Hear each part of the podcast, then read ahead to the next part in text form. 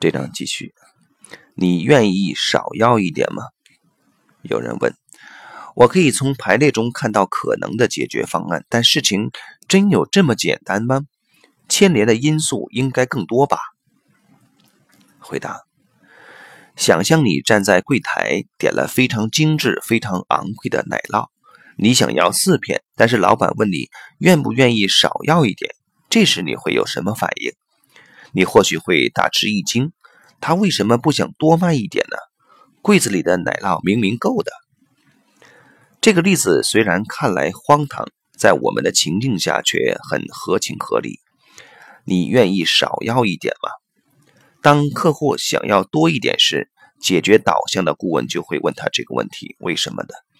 因为我们很容易把在某种情境下学到的态度沿用到生活其他的领域，却不去检视这个行为在新的情况下是否真的有用。比如说。战后的德国粮食不足，当时的口号是“多多益善”。然而，当挨饿不再是问题，五十年代便开始出现饮食过量的情况。解决方案并非“多多益善”，同类的东西多了不叫多，叫做少，效果比较少。这就是排列的工作如此简洁的原因，简直是极简主义。我们不会排除整个系统，我而是从直接相关的要素着手。在排列的过程中，你会明显看到是否需要添添加其他的要素。就算是看起来解决不了的问题，有时候都有单纯的解决方案。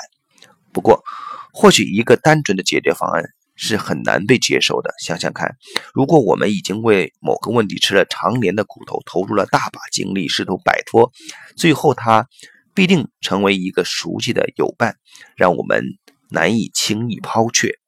再说，要怎么承认一个让你苦恼已久的问题，竟然只让我们花了几分钟就解决完毕？这真是令人难以接受啊！事实上，问题有很大的用处，只要问题还在，我们就无法行动，也不会暴露在成功的危险之中。比方说，如果我公司的呃获利余额让我无法按照计划。啊，冒险往国外拓展，那我就不用担心我在国外是否也能成功了。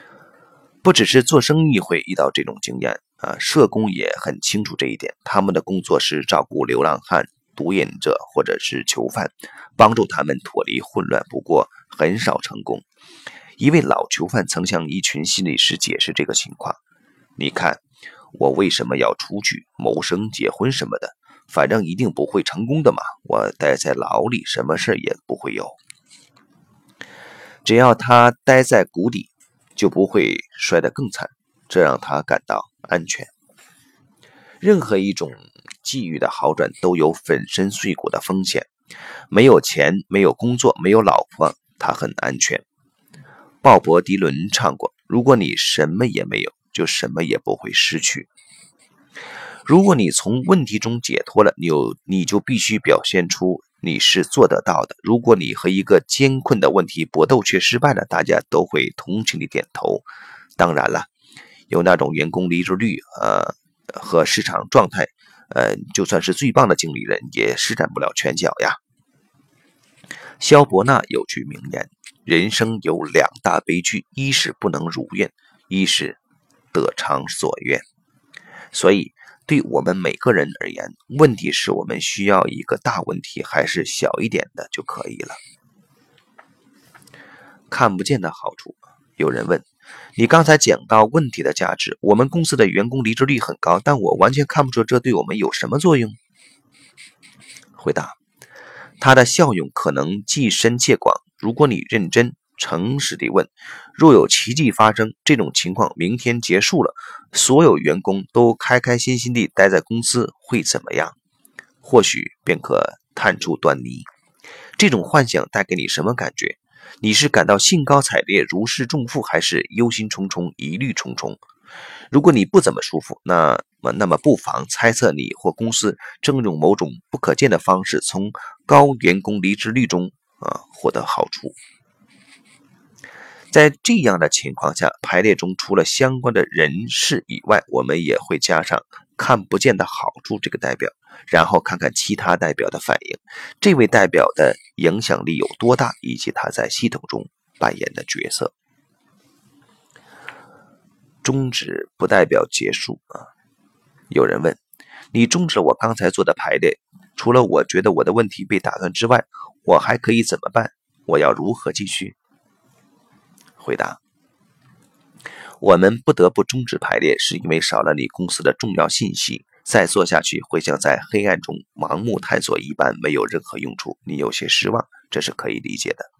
当排列被终止时，案主一定会不舒服，有时还会沮丧。不过，这个过程并没有真的被终止，你的问题会继续在你身上作用，变得更加明确清晰。